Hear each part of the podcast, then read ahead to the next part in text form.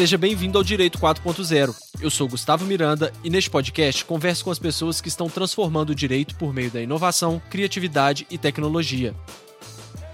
Muitos empreendedores jurídicos jamais pensariam no judiciário como um potencial cliente. Eles preferem se dedicar exclusivamente à iniciativa privada a ter que lidar com os desafios que o poder público impõe.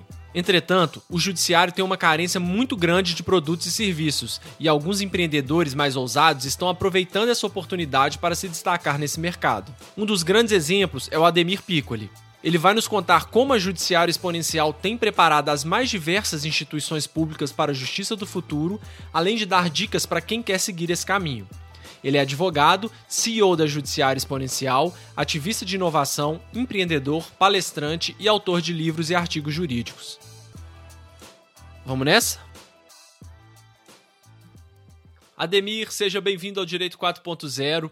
Eu tenho perguntado muito para as pessoas, né, que, que vêm aqui ao podcast para entender mesmo da onde que estão surgindo essas novas cabeças, esses novos projetos do direito, como que eles chegaram até, né, o que são hoje, ao que estão, né, esses projetos novos que, que estão sendo implementados qual que foi, aonde que você percebeu assim que tinha essa essa essa parte tão interessante no direito que é a tecnologia, que é a inovação e daí é, até chegar no judiciário exponencial. Depois a gente fala para quem não conhece o que é o judiciário exponencial. Mas eu queria começar é, com você contando um pouco da sua história. Quando que você se despertou para todo esse ramo de, diferente do direito?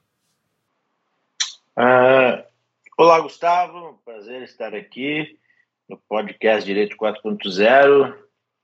É, na verdade, eu me considero um ativista de inovação para a justiça, porque eu encontrei na combinação do direito e da tecnologia, depois de passar oito anos na liderança da Companhia de Informática do Estado do Rio Grande do Sul e quatro anos na assessoria da presidência do Tribunal de Justiça, e pela formação jurídica, eu combinei a formação jurídica com a experiência em tecnologia e encontrei no, no, no judiciário um caminho para usar essa combinação a favor da justiça. E desde 2014 que eu entendi e comecei a mapear a importância é, da evolução da tecnologia, o que ela poderia proporcionar de evolução para o sistema de justiça, andando de norte a sul do Brasil, conhecendo as peculiaridades, as diferenças, a cultura de cada instituição, comecei a mapear. E a partir dali, a partir dessa andança, desse, dessas conversas, essas rodadas com os tribunais, com as instituições, que eu mapeei as sete premissas do judiciário exponencial, que viraram inicialmente virou palestra, depois virou livro, depois o próprio nome transformou na consultoria em função da relevância conquistada, em função é, da importância que o tema também ganhou nos tribunais. O livro realmente ele se tornou a Bíblia de cabeceira de várias do judiciário e eu fiquei muito feliz com isso. A obra se esgotou rapidinho e a gente consegue hoje ver várias instituições seguindo essa esse caminho, né, do judiciário exponencial, das premissas do judiciário exponencial e de tudo que que, que as sete premissas que a gente desenvolveu é, podem trazer de benefício se, se elas aplicadas é, corretamente, se elas forem desenvolvidas, uma estratégia dentro da instituição, a gente consegue acelerar a transformação digital. E hoje a gente tem uma dependência muito grande do direito das instituições com a tecnologia. Então, quando a gente fala em acelerar a transformação digital, é acelerar é, é quase como permitir que ele continue evoluindo, né? Porque sem tecnologia hoje não dá para imaginar qualquer atividade jurídica, seja, ela privada de um advogado, seja ela de um gestor uh, de uma instituição ou até mesmo o tomador de decisão, magistrado, promotor, membro, né? Então, hoje as duas disciplinas estão casadas, direito e tecnologia. E existe um movimento de inovação também que busca pensar fora da caixa, imaginar novas soluções, usando metodologias, e a gente costura tudo isso. A gente trabalha nesse movimento que conecta inovação, tecnologia e direito. a favor da justiça. Nosso propósito é ajudar a preparar as pessoas e as instituições para a justiça do futuro. Legal. E, e, e quais que são essas sete premissas? É, primeira delas é a cultura digital, porque a gente entende que começa com a cultura da organização, né? É preciso plantar, é preciso semear, é preciso cultivar. A cultura não é uma coisa que tu muda do dia para a noite, de uma hora para outra, mas é, se tu não trabalhar a cultura da instituição, tu vai é, esbarrar no avanço de qualquer implementação de qualquer tecnologia. Tu não, não, não movimenta, não consegue fazer nenhuma transformação sem começar pela cultura da instituição. É, existe um sistema imunológico interno que inibe a inovação. Se tu não trabalhar isso, se tu não trabalhar aquela cultura de que isso não vai dar, isso já foi feito, isso já foi tentado, isso eu já vi, eu já trabalho aqui há 5 anos, há 10 anos, há 15 anos, há 20 anos, sempre foi assim, sabe que negócio de sempre foi assim, uhum. Não vai mudar, nem gasta teu tempo, e é essa cultura que a gente precisa barrar, a gente precisa criar um antídoto, a gente precisa criar um, um, um mecanismo para barrar a cultura da, da, da de, de, não permitir que as ideias floresçam, de não permitir inovação. A segunda premissa é a liderança. Também para que uma transformação aconteça, eu preciso patrocínio da liderança, eu preciso envolvimento do líder da alta administração qualquer projeto significativo. Uh, o líder é o, é, é, é, o maestro, o líder é o guia, é o guia que que conduz a instituição, né? Uh, a terceira premissa é, é, o conceito de justiça 4.0, é a combinação justamente da tecnologia com o negócio, e dali surgem soluções incríveis, mas a tecnologia sozinha não resolve nada e as pessoas sem tecnologia também têm pouca, pouco resultado pode gerar. Quando tu combina, é que aí tu vai ter o resultado de uma, um conceito de justiça 4.0, usar Tecnologia com conhecimento do negócio, pensando em soluções. É colocar o cidadão no centro, é a quarta premissa. O cidadão é a razão de existir né, das nossas instituições.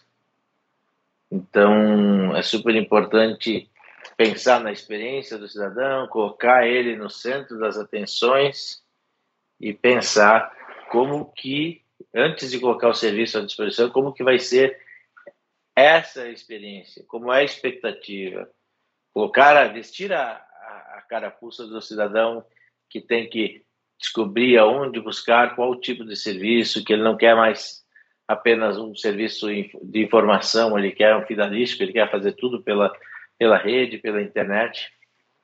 Então é super importante é, entender que tem que colocar o cidadão no centro das atenções, porque ele é a razão de existir do setor público, a razão de existir das organizações, e que é fundamental pensar nele, né, para a gente prosperar, para a gente conseguir realmente é, pensar numa boa experiência de justiça. Quando a gente avança, nós temos a, a, o conceito de atuar com plataforma, ou seja, não é só é, usar tecnologia não é só usar a estrutura interna, mas eu também posso, por exemplo, apresentar desafios para a sociedade. Algumas instituições já estão abrindo para o modelo de inovação aberta, um modelo que tu, tu busca, através das incubadoras, das universidades, das startups, pensar em soluções inovadoras para transformar a justiça. A sexta premissa é inovação multidisciplinar, ou seja, não é um setor, um departamento, uma pessoa, um encarregado pela inovação. A inovação tem que ser múltipla. A gente precisa ter um somatório de habilidades, de, de formações diferentes. Quanto mais áreas conseguir contemplar no movimento de inovação dentro da instituição, melhor serão as alternativas de inovação, mais inovadoras serão as ideias. E por último, a sétima premissa é ecossistema. Não preciso reinventar a roda. A gente defende muito o conceito de ecossistema, que se alguém já fez, eu não preciso fazer de novo a mesma coisa.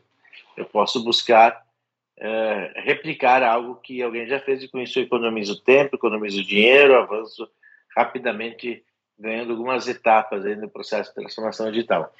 Então, a, a partir dessas sete premissas, a gente desenvolveu, inclusive, uma, um levantamento, um assessment que a gente aplica nas instituições para através de um diagnóstico, a gente apresenta um plano tático de inovação.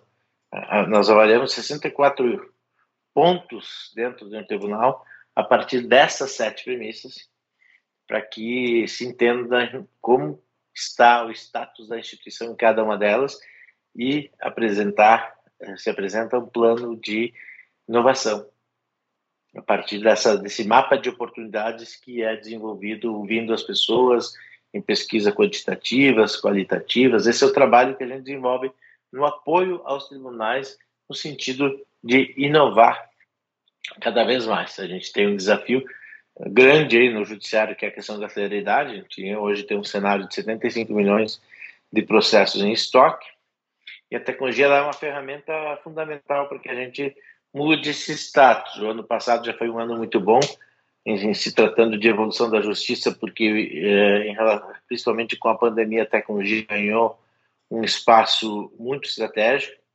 Ano passado, o aumento da produtividade ficou bem evidente e nós tivemos aí um grande avanço em relação à redução de estoque, mas ainda temos, é, Gustavo, 75 milhões de processos. É muita coisa. Serem julgados. Fora o que entra e o que é baixado todo ano, eu tenho estoque. E esse estoque eu só vou usar, só vou conseguir atingir, só vou conseguir atuar nele se for com uso intensivo de tecnologia. É, não tem outra, não tem outra forma, porque quando você chega com, com números tão, tão grandes assim, né, a gente não consegue mensurar o que, que são 75 milhões de processos, né? Só a tecnologia para dar conta de um volume desse tamanho, mas não é também, como você disse, só tecnologia, né? Não adianta você querer implementar coisas se não tem uma estrutura, se não tem uma base muito bem feita, que é o que eu acho que acontece. Queria ver até a sua opinião sobre isso que é o, a, o que acontece na maioria das vezes. Você tem uma tecnologia boa, você pode implementá-la, mas às vezes a sua intenção, igual você falou, vocês fazem um plano estratégico aí, né, para identificar tudo e, e, e traçar esse planejamento de como as coisas vão ser implementadas, mas às vezes isso falha por alguns motivos. O que eu queria saber de você é qual dessas sete premissas aqui você acha que é a mais difícil de se implantar? Na verdade, não tem mais fácil ou mais difícil. Todas elas é, é, precisam de alguma energia, né? precisam de, é, de, é, de determinação, precisam de patrocínio para mudar a cultura. Eu preciso realmente, primeiro, sensibilizar, entender, primeiro, preciso saber que é assumir que eu preciso trabalhar a cultura da organização para começar algum movimento de mudança. Eu passei por um tribunal, não vou dizer qual é, Gustavo, mas que eu vi lá, por incrível que pareça, um processo eletrônico materializado, ou seja, caraca, me pegaram um processo eletrônico, imprimiram, transformaram em físico, colocaram aquela capinha azul com carimbo, com grampo, e ele se tornou um processo eletrônico materializado. Mas com qual objetivo?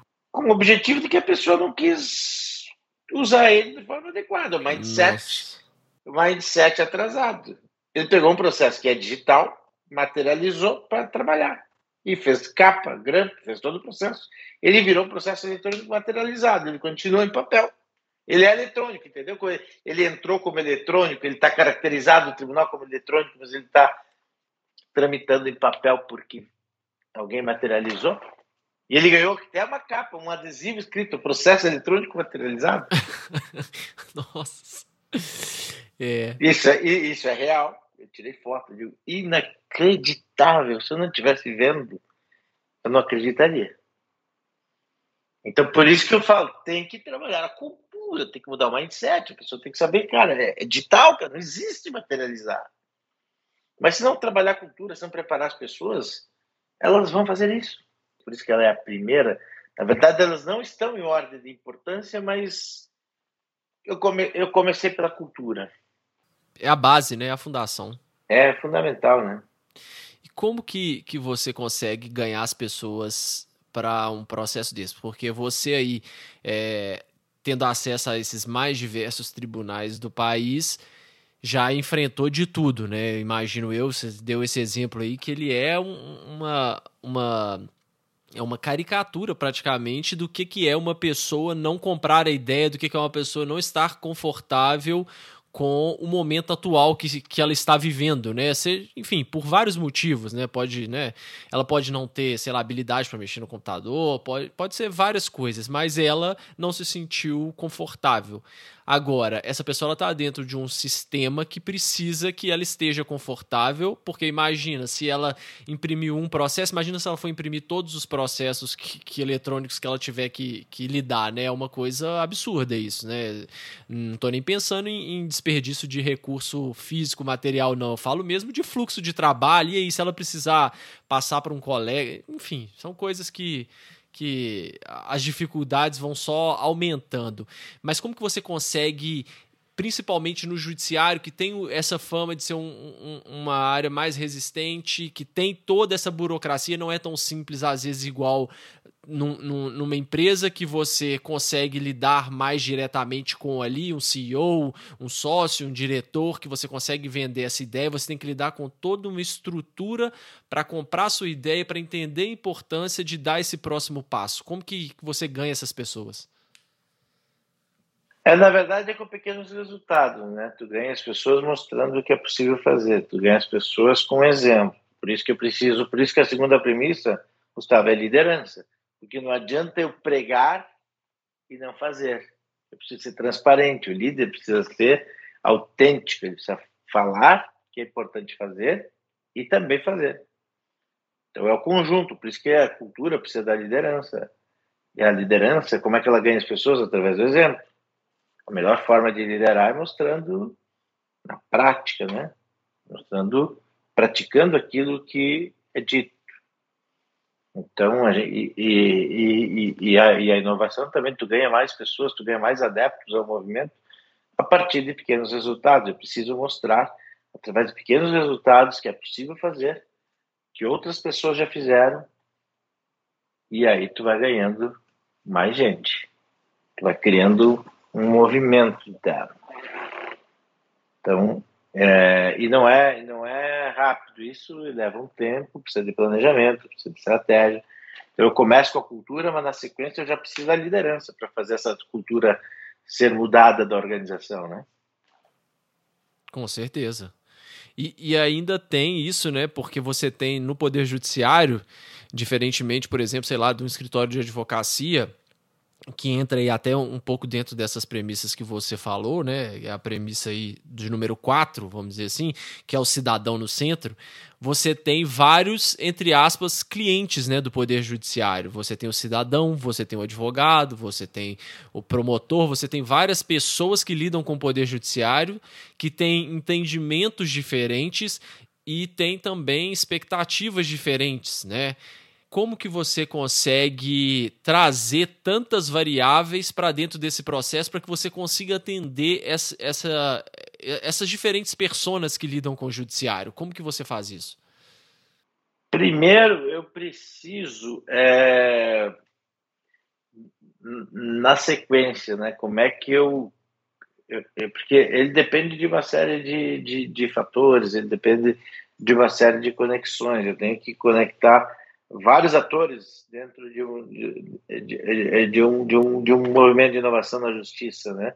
Eu tenho que pensar no advogado, que ele precisa ter uma interface amigável. Hoje tem essa questão do processo eletrônico, né? Que tem vários uh, uh, sistemas, né? Vários sistemas diferentes. Cada tribunal tem um sistema e aí o advogado que quer atuar de forma múltipla, ele precisa entender de EPROC, de SAGE, de PJE, de PROJUDE, ainda, ainda não é uma coisa padronizada, está caminhando para isso, a gente vê a melhoria, mas ainda tem essa, essa necessidade né, de, de, de, pensar no usuário do sistema. Eu preciso pensar no cidadão, e aí quando eu penso no cidadão, tem uma questão da comunicação. Né? O, o, o judiciário já identificou que precisa melhorar a sua comunicação com a sociedade. Aquele juridiquês ele não é saudável, porque o cidadão não é obrigado a saber, por exemplo, que um processo concluído com o juiz não é um processo concluído. Concluso, ele está com o juiz para a decisão. Só que, uma linguagem simples, o cidadão não vai saber que concluso não é concluído. Entende? Uhum.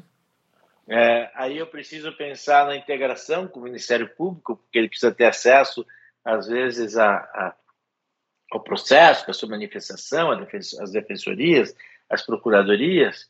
Internamente, eu tenho que atender ao magistrado, mas eu também tenho que pensar nos servidores. E para que isso tudo aconteça, tem que ter, eu tenho que ter uma sinergia orquestrada para que tudo flua, para que a gente consiga realmente, efetivamente, andar com a justiça. Nós precisamos pensar de forma estratégica e planejar ações que contemplem comunicação, que contemplem essa questão da infraestrutura necessária. Também hoje a gente precisa ter infraestrutura para que as pessoas possam atuar uh, bem, ou seja, o mesmo processo.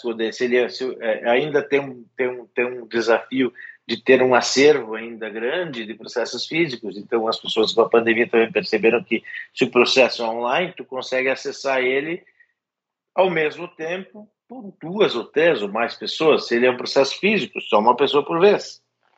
Então surgiram vários processos de movimentos de digitalização de acervo durante a pandemia também, porque entenderam, cara, que legal que a tecnologia me possibilita atuar de forma remota, mas se o processo é físico, não adianta nada. Uhum.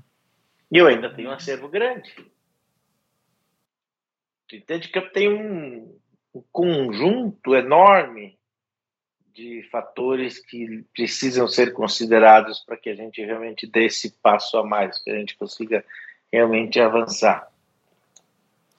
E, e se você pudesse assim eleger um, uma coisa para focar, falar, olha, o judiciário é, do Brasil seria é que a gente sabe que tem algum, algumas pequenas iniciativas que se você focar bem nela, você consegue um resultado desproporcional, né?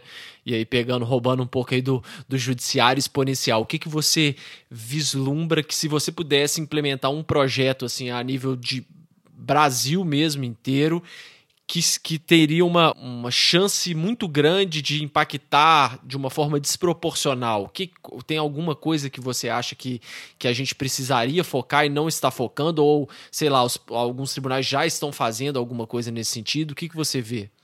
Ah, Gustavo, não é uma coisa só, são muitas, mas eu acho que tem uma ação que causaria. Uma ação ou uma, um, um, uma, um segmento que causaria um grande impacto. Qual? É execuções fiscais. Hum. Já está sendo tratado, mas como elas respondem por um desses 75 milhões, cerca de um terço são execuções fiscais, e é um processo mais simples, é o mais fácil de ser automatizado. Então, se eu usar inteligência artificial em massa nos processos de execuções fiscais, eu vou baixar sensivelmente, consideravelmente esse volume de processo. E isso tem sido unanimidade aqui no podcast, viu? Várias pessoas já falaram que execução fiscal seria um ganho assim absurdo para o poder judiciário. Então, tu vê que tem alinhamento aí, né? Exatamente. E, e, e, é, em tese, é o mais fácil de ser automatizado, é o que causa é, é o menor esforço com maior impacto. Não que não tenha esforço, tem um esforço gigantesco, mas em relação ao todo, execução fiscal é um tiro que vai pegar um, uma participação importante desse estoque. E aí gera resultado. Quando gera resultado, tu ganha mais patrocinadores, tu ganha mais adeptos, tu consegue realmente conquistar mais pessoas para a causa da tecnologia. A tecnologia ela, ela é a hora dela brilhar, ela está brilhando. Na verdade, Gustavo, eu nunca vi tantas pessoas. Eu ontem mesmo estava numa discussão com líderes de tribunais, líderes de tribunais trabalhistas, uh, e aí eu estava conversando com o juiz e com o desembargador com uma, com uma linguagem técnica, falando sobre blockchain, falando sobre inteligência artificial, falando sobre dados com naturalidade, sem forçar barra. Então, tu vê que isso, algum tempo atrás, era quase que impossível, tu tratar de temas tecnológicos com, com liderança uh, de negócio, né? com, com, com, com membros, com, com, magistrados. E hoje é uma pauta comum. Quem não está é que é, acaba que, que, que é, ela, com o tempo, vai se prejudicar, quem não estiver atento a essas tecnologias. Então, a gente precisa desenvolver novos skills, novas habilidades, eu acho de forma acelerada, a gente precisa trabalhar muito forte a educação, que só através da educação nós vamos dar esse próximo passo. Eu preciso desenvolver, sair de um cenário de decisão artesanal, passar para um cenário de análise de dados, tornar realmente os tribunais orientados a dados, para que eles tomem decisões baseadas em dados e que não seja mais uma decisão artesanal, seja, seja em volume de processos, que aí tu junta processos de mesma natureza, é, processos que têm similaridade, que podem ser agrupados, e aí tu vai ganhar escala, vai atacar. Usar tecnologia efetivamente para é, trabalhar nesse ponto, que é um ponto que há muitos anos ele é prioridade judiciária, celeridade. Com certeza. Vamos falar agora um pouquinho é, em questão de mercado, né? Você está né, com uma empresa privada prestando né, serviços para o Poder Judiciário que é uma, uma entrada, assim, vamos dizer, é uma coisa difícil, né? É, muitas pessoas, eu acho, às vezes, já ouvi de alguns empreendedores que tem soluções boas, mas que aí na hora de, de executar, de chegar até o judiciário, de, de tentar vender esse produto ou esse serviço, a coisa acaba se perdendo e eles não conseguem concretizar isso. E vocês estão fazendo isso muito bem, estão conseguindo parcerias, estão fazendo é, várias iniciativas, estão participando aí de vários eventos, tem premiações que vocês criaram, enfim, tem várias coisas interessantes. Como que é, é a sua visão sobre isso? Como que tem sido essa parceria aí com o judiciário? É uma coisa que você já conseguiu administrar bem essa entrada ou quais que são essas as principais barreiras que vocês têm hoje? Ah, Gustavo, na verdade a minha barreira é, é, é a minha limitação de capacidade ainda, né? É, por empresarial, tem que ter gente capacitada. E porque oportunidades são imensas, assim. Hoje mesmo eu tive reunião com instituições é, tratando de capacitação. Então, a gente tem investido em educação, educação executiva. A gente, no, no ano de 2021, desenvolvemos cursos de capacitação de liderança remota, de liderança ágil, é, de liderança para inovação. Isso voltado para o Poder Judiciário, né? Voltado para o Poder Judiciário. E, Gustavo, há poucas semanas nós realizamos algo que foi fantástico, inspirador. Foi uma imersão com 50 líderes é, do sistema de justiça, todos eles líderes que estão envolvidos com a transformação digital dentro da sua instituição que são e que tem relevância para todo. A gente é, escolheu 50 porque era uma amostra pequena do conjunto todo e, é, e realizamos em parceria com a Singularity University. Você deve conhecer a Singularity. Uhum aquela universidade criada da NASA, Google, que, que, que desenvolve esses estudos é, tratando de futuro, né, tratando de como que as tecnologias exponenciais podem moldar um futuro. Então a gente fez uma imersão de três dias, Gustavo, onde as pessoas ficaram imersas, focadas, atentas, um combinado entre palestras e workshops, pensando como que as tecnologias exponenciais podem ajudar a resolver os desafios da justiça. Foi incrível e a gente mesclou entre lideranças de negócio, desembargadores, juízes, com executivos de tecnologia, com CIOs. Então eram, é, foi, foi mais ou menos 50% de técnicos e 50% de membros. E a experiência foi incrível porque a gente conseguiu nessa imersão sair com muitas ideias, muitas possibilidades é, de transformar. O que, que a gente precisa é potencializar isso, levar isso para mais pessoas dentro das instituições. Todos os tribunais têm suas escolas judiciais, a gente trabalha com as escolas na formação de uh, metodologias para inovação, design thinking, design sprint, métodos ágeis, storytelling, legal design, visual law, tudo que diz respeito a metodologias e tecnologias para inovação. Então, a gente apoia as escolas nesse processo de contratação. A gente trabalha forte nessa questão da educação. A gente ajuda na consultoria aplicando essa, esse acesso das sete premissas para fazer um plano estratégico, plano tático de inovação. E a gente tem a parte, a gente tem a geração de conteúdos, né? Nosso canal no YouTube nós temos mais de 1.200 vídeos. Nós criamos agora o JXP, que é a nossa plataforma de, de, de stream, né? Que entrega é, conteúdo por assinatura, onde os, as, as, os conteúdos estarão organizados por playlist, por temas, as pessoas vão receber certificado, vão poder escolher, vão ter conteúdos exclusivos. E a gente tem os eventos, uh, que hoje a gente realiza em parceria com os tribunais. O último foi o Enastic da Justiça do Trabalho, que nós realizamos junto com o TRT da 13ª Região, nós temos o Enastic da Advocacia Pública, que é de Defensorias e Procuradorias, nós temos da Justiça Estadual, da Federal e do Ministério Público. Ainda nós temos o ELABS, que é o Encontro de Laboratórios de Inovação, também em parceria com o Judiciário. Nós temos o Expo Jury, que é o congresso, ele envolve direito, tecnologia e inovação, ele traz também a comunidade jurídica dos advogados, dos escritórios de advocacia. E nós temos o Prêmio de Inovação, que esse ano surpreendeu com 117 trabalhos escritos, um trabalho desenvolvido em parceria com a FIA, com diversas instituições que participam das comissões, ENAP, CNPq, o FMG, é, que são instituições que ajudam na definição dos vencedores. E com isso a gente dá palco para os cases é, de inovação que merecem esse destaque, e isso serve como inspiração para outras instituições inovarem e também para serem replicados, né? Às vezes basta replicar uma ideia, basta é, uma instituição entrar em contato com a outra, busca a solução pronta e já implementa no seu tribunal. Ou seja, a gente movimenta o judiciário através de todos esses quatro pilares básicos: é conteúdo, educação, consultoria e eventos. É, e esse evento especificamente que você está falando, eu, eu, acompanhei na época pelo LinkedIn, você postou algumas coisas, enfim, e realmente pareceu que foi um evento, não participei, né, mas foi um evento, assim, de altíssimo nível, e só de ter o, esse endosso aí da Singularity, a gente já vê que é uma coisa realmente, um patamar bem, bem acima, né, e, e, e o que me chamou a atenção foi isso, né, vocês se preocuparam bastante com a questão prática e questão teórica, porque eu vi alguns grupos ali, né, se movimentando para fazer esses workshops, enfim, isso é muito legal, porque às vezes a gente fica muito preso e, e, e a gente tem tido cada vez mais é, acesso a, a, conhecimento, a material, a esse tipo de conteúdo é muito abundante.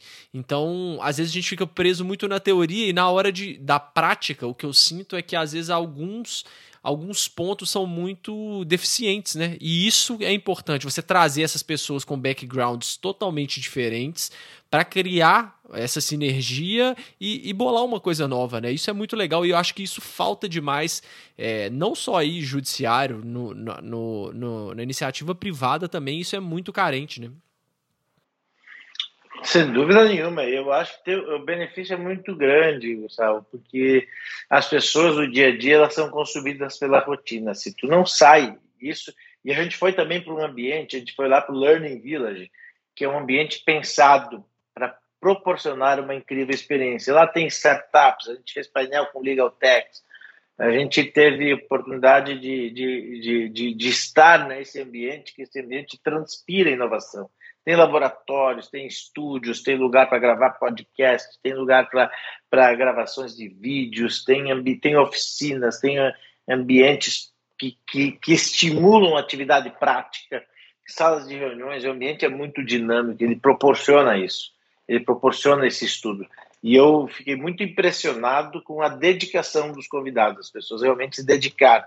Não, não, não foi aquela aquele encontro onde as pessoas estão mais lá para confraternizar, para encontrar, já que foi um dos primeiros encontros presenciais depois da pandemia, não, eles, é, é, é, eles estavam lá com o propósito de aprender e pensar em soluções para a justiça. Fiquei bem feliz é, e certamente teremos inúmeras oportunidades aí ao longo de 2022. Eu já estive reunido com os executivos da Singularity e nós vamos trazer novas, novas experiências. E você disse aí também que a sua limitação hoje é, é a sua própria capacidade, né, de conseguir abarcar tantos, tanta demanda assim. E aí já fica também para quem tem essa perspectiva que eu, que eu falei, né, de prestar serviço para o poder público, de entrar é, nessa, nesse mercado já fica aí uma, uma, uma dica de que existe essa demanda, né? Essa demanda ela existe. Pode ser que para quem não tenha ainda ou esteja fazendo aí seus contatos profissionais seja um pouco mais difícil,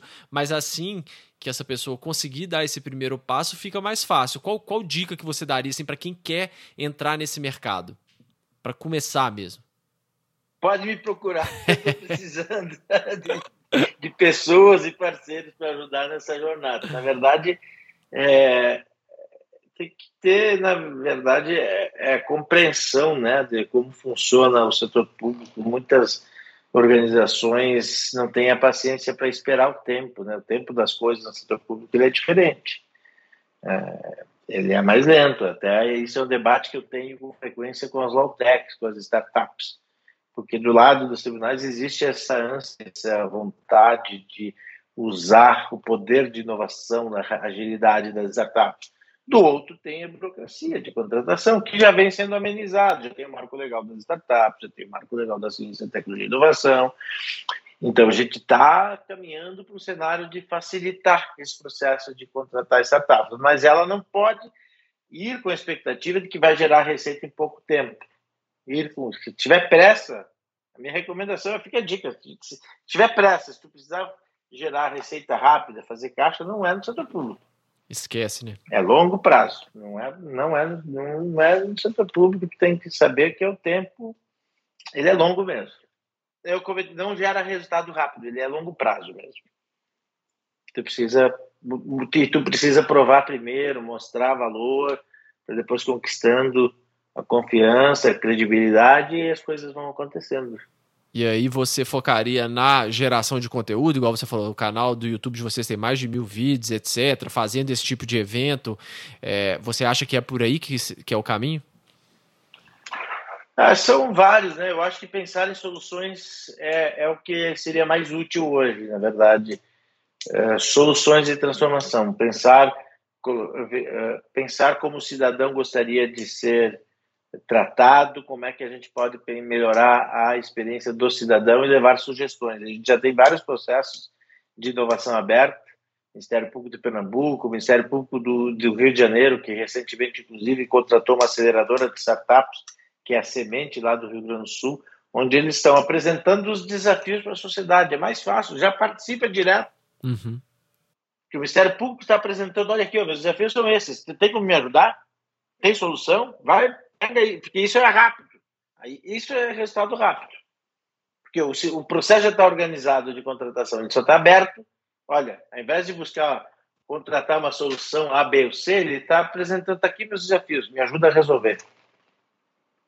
E tem vários projetos assim. É um movimento também está crescendo de inovação aberta, onde ao invés de buscar contratar uma determinada solução, eu levo meus desafios para a sociedade contribuir e me ajudar a construir, a pensar uma solução.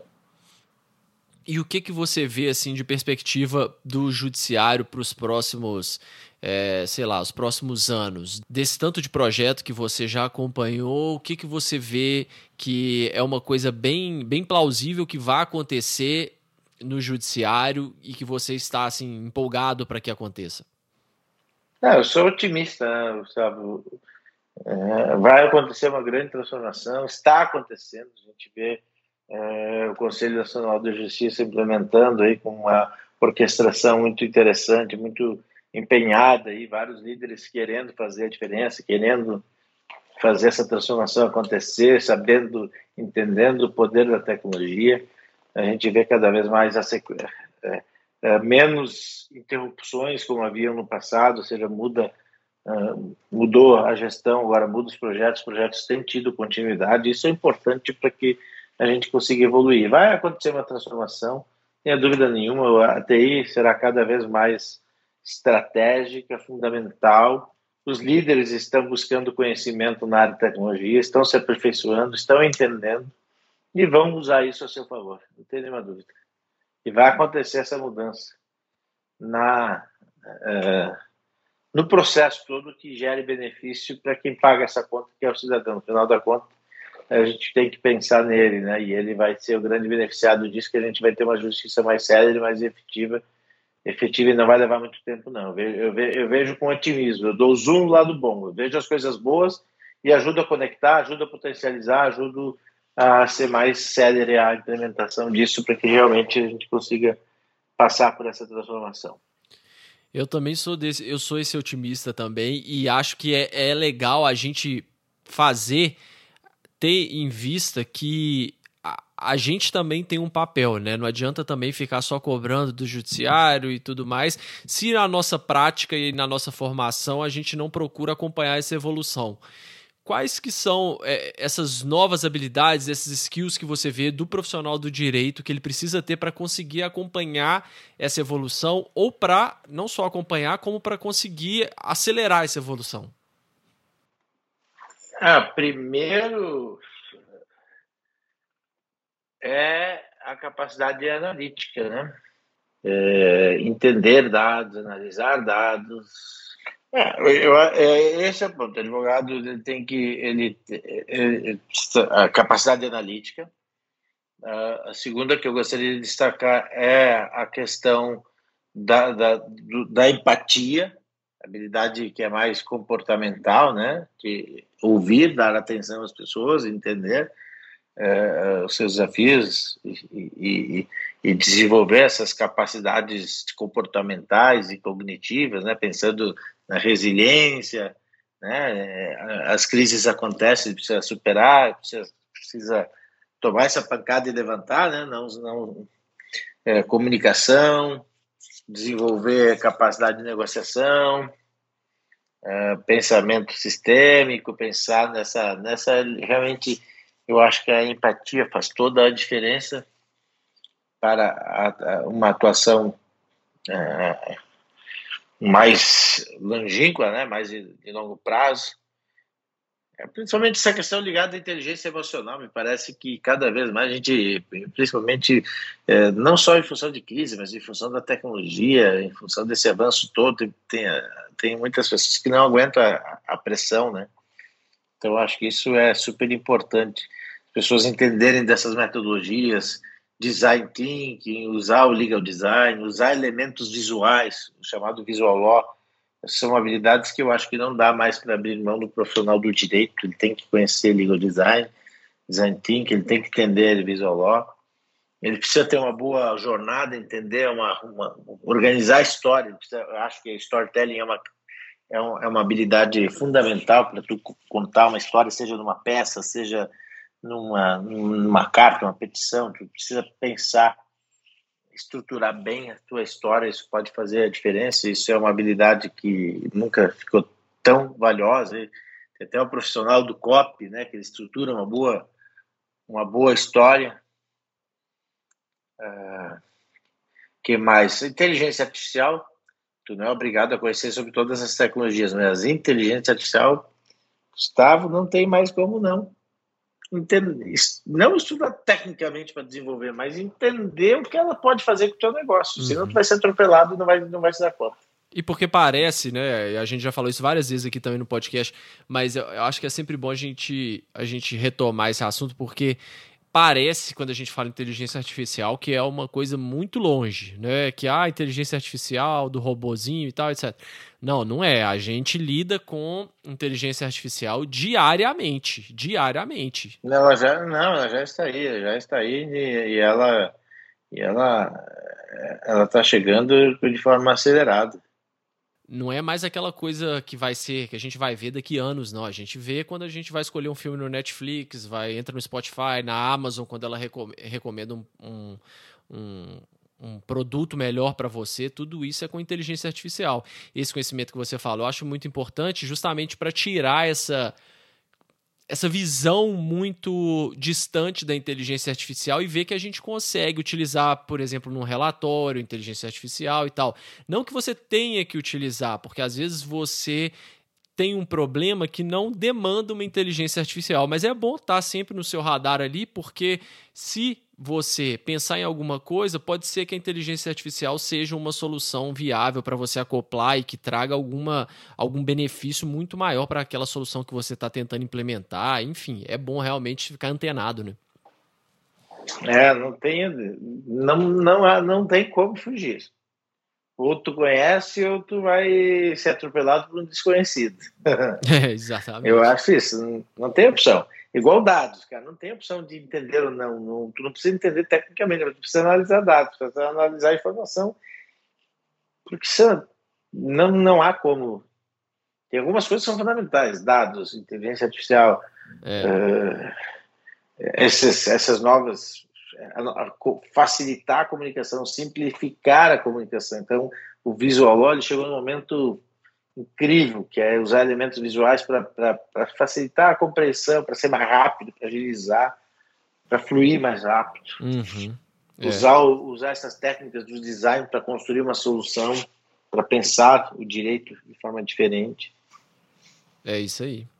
Vamos pensar o que que o que que isso pode pode inspirar a gente, em que áreas que a gente pode pode tentar implantar coisas novas, né? O, o legal design mesmo é um, um exemplo disso, né? Trazer o design para o direito era uma coisa que poucas pessoas pensavam e hoje está aí amplamente utilizada além dos benefícios. Não é só utilizar porque é moda, né? Você, você agrega o cidadão, você traz um melhor entendimento do direito. Então, assim, são muitas, muitas, muitas coisas positivas que a gente consegue ter se a gente abrir um pouco a mente e tentar beber em outras fontes que, a princípio, parecem que não tem nada a ver. Então, é sempre estar atento a isso. Né? Fantástico, esse é o caminho, né? Não temos alternativa. O profissional que quiser ficar atualizado tem que partir para essa atualização ficar atento. É isso aos aí. movimentos, aos métodos. Isso não é isso não é nacional, isso não é Brasil, isso é mundial. Essa questão das legal techs, ficar atento às legal techs também é uma é algo importante, porque tem soluções sendo pensadas aí nesse cenário de agilidade, de inovação, de tecnologia. A gente precisa, na verdade, é como diz o o Conrado, né? É lifelong learning, né? O poder do aprendizado contínuo, é aprender e aprender continuamente, manter-se relevante, senão será atropelado. É isso aí. Ademir, eu vou então, para a gente já ir finalizando aqui o episódio, vou te fazer algumas perguntas rápidas para você responder. As respostas não necessariamente têm que ser rápidas. Qual que foi a dica mais valiosa, seja ela profissional ou uma dica para o lado pessoal mesmo que você já recebeu? que eu já recebi, não foi uma dica, mas eu, é, eu gosto muito daquela da regra da vida do Cortella. Vaca não dá leite. Tu precisa ir lá buscar. Ou seja, tirar a bunda da cadeira e ir atrás. seja para a vida, seja profissional, cara. E, Isso aplica em tudo, né? em tudo, se virar, meu, se virar, ir atrás. Eu sempre fui, eu sempre fiz isso, né? Para mim é, é para mim realmente é a regra da vida. Tem que ir lá e buscar, tem que ir atrás, tem que ser proativo, não esperar a coisa acontecer, se antecipar, estudar, se preparar, ler. É isso aí. A, o, a vaca pode estar a dois passos de você, mas se você não levantar para pegar o leite, ele não chega, né? Não chega, não chega. Tem que ir lá. Tem que ir lá. E o que, que significa sucesso para você? Sucesso é realização de um sonho com resultado, né? Ao mesmo tempo, hoje a gente tem que tem muito que combinar propósito com resultado profissional, né? Não só fazer porque está te dando resultado financeiro, mas fazer porque tem um propósito atrás disso, tem algo maior. Óbvio que tem, a gente precisa faturar, precisa vender, precisa pagar as contas, mas quando tem um propósito maior, e o nosso é de transformar a justiça, é realmente de antecipar a justiça do futuro, ajudar a preparar pessoas, instituições, é, fica mais claro o caminho, ele, vai, ele, ele se abre mais. Por quê? Porque é, não é o fazer porque eu quero lá vender uma cota de patrocínio ou vender um projeto para o tribunal, é porque a gente está conectando tudo isso. E a gente faz muito mais do que é, do que aparece. A gente faz muito mais do que aquilo que é comercializado. Muito mais pela justiça, pelo esse movimento. A gente apoia as instituições, conecta uma com a outra. Um, um, uma instituição desenvolveu algo que é útil. Lá em Santa Catarina desenvolveu algo que pode ser útil para o Mato Grosso. A gente aproxima, conecta, eles trocam e a justiça ganha. Então, tu faz mais do que do que está previsto ajuda. E qual que é a uma área que você acha que se é que tem isso, né, mas uma área que você acha que está aí no direito que vai ser uma coisa inovadora e que tem poucas pessoas prestando atenção? Bom, vai ser inovador e tem poucas pessoas. atenção, eu acho que ainda blockchain é uma solução que é uma tecnologia que vai transformar e ainda ainda tá ainda é incipiente. Eu acho que é Concordo. Cabe dar uma cabe investir mais no pensar essa tecnologia e, e, os, e, os, inúmeros problemas que ela pode ela não se aplica a um problema, a dois problemas, se aplica a inúmeros. E a, e a gente ainda a IA já conquistou seu espaço, mas a blockchain ainda não. E eu acho que a blockchain vai ser uma tecnologia transformadora. Concordo. E para quem ficou interessado nos temas que a gente discutiu aqui, tem algum material, algum livro, algum curso, além de, né, de já entrar aí no site do Judiciário Exponencial, se você quiser também deixar algum recado aí para a gente, o que, que você recomenda para as pessoas que gostam desse tema buscar conhecimento? Nossa, tem, números é, óbvio, vou recomendar o YouTube do Judiciário Exponencial, que tem muitos eventos, muitas playlists ali, mas também recomendo a JX Play, que é a nossa plataforma de cima, que a gente está é, agora em pré-lançamento, nós vamos lançar ela em janeiro, mas já tem bastante conteúdo lá, a gente tem conteúdo exclusivo, etc., mas sem os livros. É, eu acho que acompanhar aí o movimento da Singularity é, é, é tu vai estar te conectando com tecnologia de alto nível, com, com pensamentos de futuro, né? É, tem, a gente sempre busca aí, eu, eu, compartilho todo ano, Gustavo, final de ano, o material de tendências, e a gente usa aí Deloitte, Gartner, Forrester, é, Forbes, World Economic Forum, são as fontes de onde a gente se abastece para entender as principais IDC, as, as principais tecnologias, quais são as tecnologias que vão impactar o futuro, a gente até elabora o nosso reporte com os nossos sete destaques anuais. Esses sete destaques a gente extrai do cruzamento das tendências apontadas por esses diversos institutos. Então, esses institutos são, para mim, os principais e que ajudam a moldar o futuro, que, que estudam, que pesquisam, que apresentam as tendências. A gente tem que se conectar com as tendências e tem que. Eu recomendo o livro especificamente O Poder do Aprendizado Contínuo do Conrado, vai abrir a cabeça para essa necessidade de aprender e a, aprender a aprender, na verdade, que é a única habilidade que vai ser capaz de transformar. Tu tem que aprender, aprender, aprender e aprender. Legal. E para quem quiser te acompanhar, acompanhar o seu trabalho na internet, quais são as redes sociais que você usa? E aí também, ah, você já falou do YouTube, do, do Judiciário Exponencial, mas tem outras redes sociais? Tem, tem o arroba Ademir Piccoli, que é meu Instagram, tem o meu Ademir Piccoli no, no LinkedIn, o meu YouTube pessoal também, mas esse ainda é pouco movimentado, mas eu vou começar a, a, a colocar mais conteúdo lá também. É por aí. Maravilha, Ademir. Então, mais uma vez, muito obrigado por participar do Direito 4.0. Eu que agradeço a oportunidade e fico à disposição para outras vezes. Para você não perder nenhum dos nossos próximos episódios, siga o Direito 4.0 no seu player favorito. Siga o nosso Instagram, que é Direito 4.0 Podcast. E também estamos no LinkedIn. É só procurar Direito 4.0 Podcast. Até o próximo episódio, pessoal.